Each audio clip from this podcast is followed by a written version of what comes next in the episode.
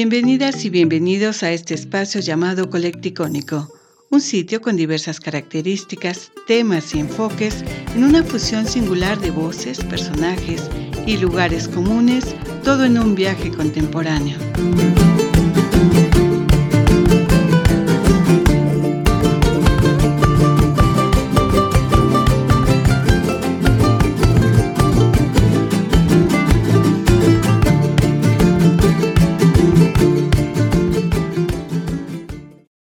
Nos encontramos en Colecticónico y hoy platicaremos con Mari Méndez Mireles, fisioterapeuta y acupunturista, para hablarnos acerca de estos temas. ¿Cómo estás, Mari? Muy bien, gracias. Buenos días a todos. Pues ahora vamos a platicar de algo diferente. Muy bien. ¿Qué es la acupuntura y quién la debe practicar? Porque deben de ser especialistas. Sí. Bueno, vamos con la historia de la acupuntura. Sabemos que hace más de 5.000 años se creó en, China, ¿verdad? Porque forma parte de la medicina tradicional china. De hecho, se encontraron eh, agujas de piedra, agujas hechas por de piedra eh, o de onix, mármol, que era con el que practicaban antiguamente.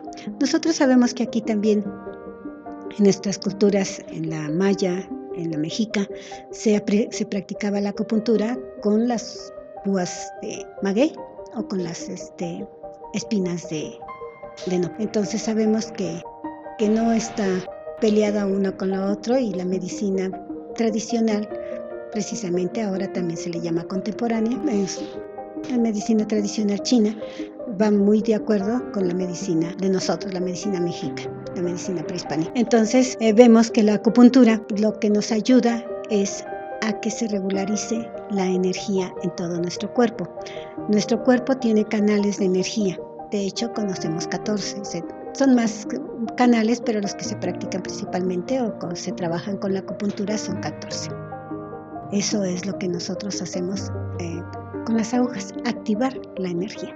La fisioterapia, ¿cómo va o cómo se entrelaza con la acupuntura? Bueno, la fisioterapia viene siendo por decir de alguna manera, la manipulación, el masaje que se hace a las personas son, pueden ser masajes relajantes o pueden ser eh, masajes quiroprácticos, eh, porque en ocasiones eh, pues se necesita acomodar alguna pieza, alinear columna, acomodar un hombro, una rodilla, ¿verdad? Todo eso, eso forma parte de la fisioterapia. Dentro de la fisioterapia también estamos manejando lo que viene siendo o medicina complementaria, eh, la digitopuntura, ¿verdad? Eh, la masoterapia. Donde entra la acupuntura es precisamente cuando se hace la presión en cada punto de energía con agujas. Y esto es cuando las personas pues tienen problemas, la discordancia con su energía y lo que hacemos es regularizarla. ¿Se puede hacer mediante este método? Sí, sí. Por ejemplo, eh, si alguna persona tiene problemas de columna donde sus vértebras han sido movidas o están lastimadas, se le hace un masaje quiropráctico y posteriormente para relajar, para eliminar dolor, se ponen las agujas. Hay otros tipos de, de terapias que se, se aunan a la acupuntura, como son el par magnético, eh, las moxas, todo eso ayuda, a, todo tiene esa misma finalidad, regularizar o equilibrar la energía en el cuerpo del paciente, en el cuerpo de la persona. Todo esto también se maneja dentro de la medicina tradicional, lo hemos visto ya en otras culturas y aquí también en México. Sí, precisamente por eso es lo que se trabaja ahora o se hace en conjunto, que es medicina tradicional y complementaria, que de hecho ya hay muchos médicos alópatas que también la están eh, ocupando y precisamente por eso es complementaria, porque utilizan la medicina tradicional. La medicina tradicional, ¿qué es lo que abarca? La medicina tradicional abarca la herbolaria, abarca eh, el uso de los imanes, o sea, la magnetoterapia, los masajes, las moxas, eh, el trabajo de baños, todo eso lo, maneja la medicina tradicional y también se llama complementaria porque es, como se están apoyando los médicos alópatas, que ya son muchos eh, eh, los que están integrados en este tipo de trabajo.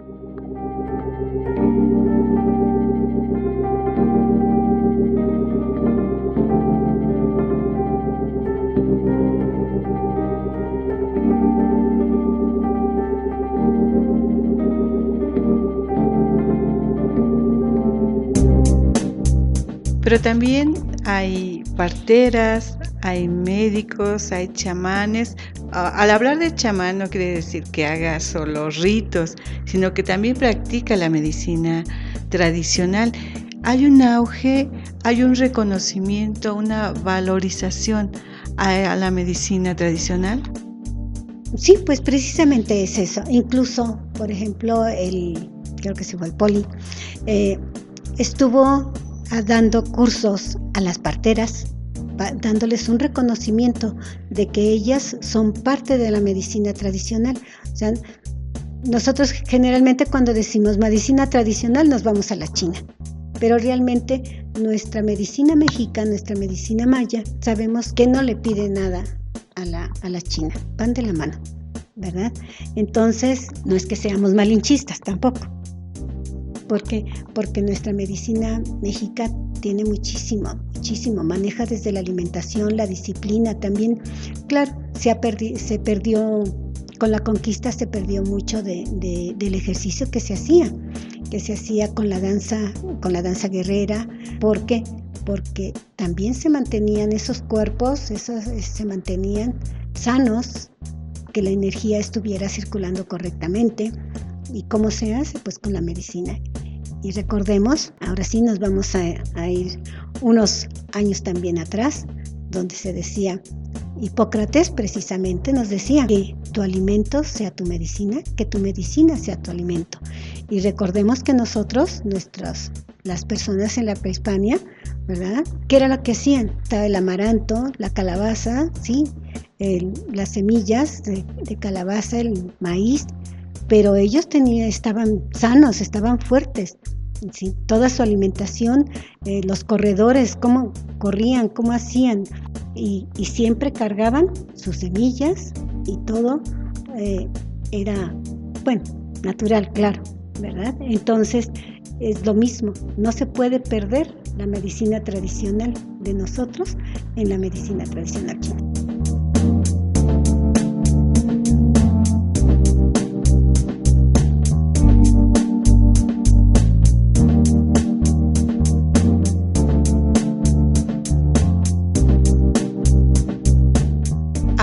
También del tipo de alimentación desde y muchos alimentos que México dio al mundo, desde aguacate, frijol, jitomate, el maíz, el cacahuate, no sé, muchísimos alimentos, pero también tienen su base medicinal porque la Universidad Autónoma de Chapingo, quien tiene una serie de investigaciones y además una mm, clase dedicada a la medicina tradicional le ha dedicado ya hasta la fabricación de medicamentos tradicionales y retomar y valorizar eh, y también eh, darle un estudio científico a la medicina tradicional y al herbolario.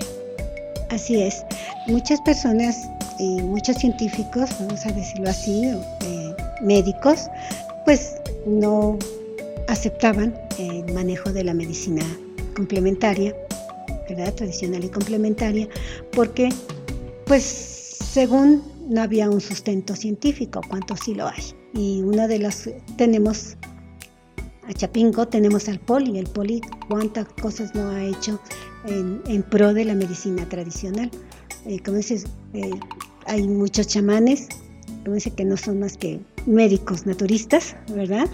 Y eh, muchos de esos son científicos, son investigadores, son médicos alópatas que se han dado a la tarea de, eh, de, estudiar, de practicar la medicina tradicional.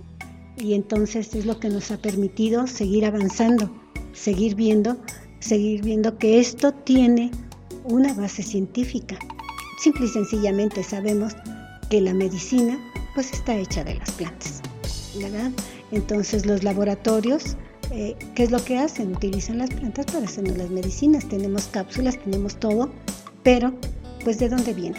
De las plantas. Simple y sencillamente es de donde debemos empezar y retomar esa idea de que lo natural es lo mejor.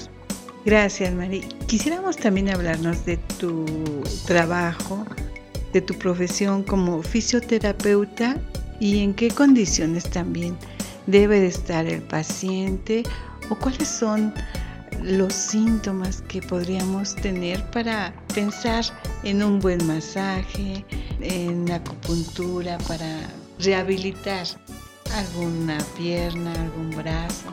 Exacto, la fisioterapia se dedica principalmente a eso, a, rehabilitar, a mantener. Pues a veces son las cosas sencillas, son contracturas, eh, torceduras, Pero pues tenemos cosas un poquito más delicadas, como ya es una artrosis de rodilla, artrosis en columna. Pero sin embargo, la fisioterapia apoyada en la acupuntura, que permite activar nuestro organismo, el, el par biomagnético, que también permite activar nuestro organismo, eliminar mm, pues virus, bacterias, parásitos, hongos.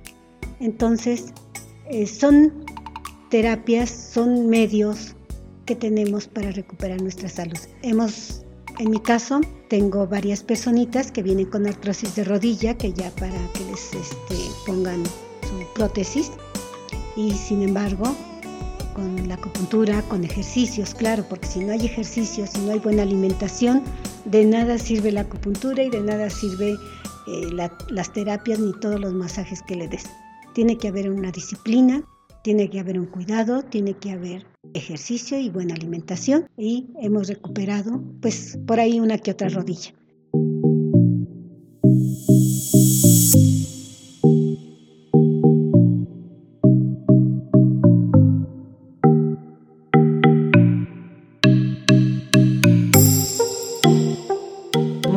De nuestros cuerpos, de los cuerpos. Qué importante es esto. Así es. Siempre este, les digo que mi, frase preferida es que agua que corre no pudre. O sea, que siempre que estés en movimiento eh, vas a tener salud. Será porque yo tengo esta, esta frase porque pues yo empecé a practicar todo esto ya de manera, pues vamos a decir, profesional a raíz de que me quedé sin movimiento. Eso fue hace 20 años. Entonces, eh, al encontrar esa frase, que no solamente la decía Pato, la decían muchos médicos antiguamente, y la siguen diciendo, entonces eh, ahí fue donde dije, qué importante es esta frase y cuánto encierra, ¿verdad? Porque encierra el hecho de seguir viviendo, el hecho de seguir viviendo y pues continuamos en movimiento. Bien, algo que quieras agregar y también si quieres recordarnos dónde podemos eh, contactarnos contigo. Bien, pues solamente es eso, que para mantener nuestra salud debemos tener una disciplina que a veces la gente dice que no tiene tiempo por el trabajo, por esto, pero ni todo el trabajo ni todo el dinero del mundo te va a dar después 15 minutos que te hayas tardado en tomarte un licuado bien hecho o una, un desayuno rápido, o sea, salir de casa con alimento, comer, mantenerte, tomar agua, ¿sí? Todo eso, después, cuando ya estamos grandes o estamos enfermos, dice, ¿para qué me sirvió tanto año de trabajo? Entonces, es, en eso es, estriba la disciplina, en darte un tiempecito para ti, voltear hacia ti y hacia tu cuerpo, mantenerlo. Y después corre todo el día si quieres, pero primero date un tiempecito para ti. Ese tiempecito para ti te va a redundar en muchas ganancias. ¿De qué son? En movimiento, en visión, en buenos pensamientos, porque acuérdate que una, un cuerpo bien alimentado, un cuerpo tranquilo, va a hacer que pienses mejor, que captes mejor y pues, ¿qué más? Ver hacia ti, ver hacia cada momento, hacia ti y lo que sí te conviene y no te conviene a tu cuerpo. Pues bueno, donde yo estoy es en la Plaza del Ángel, en Gómez Farías 403. Ahí es donde tengo mi consultorio y mi teléfono es 722-657-3149 para las citas.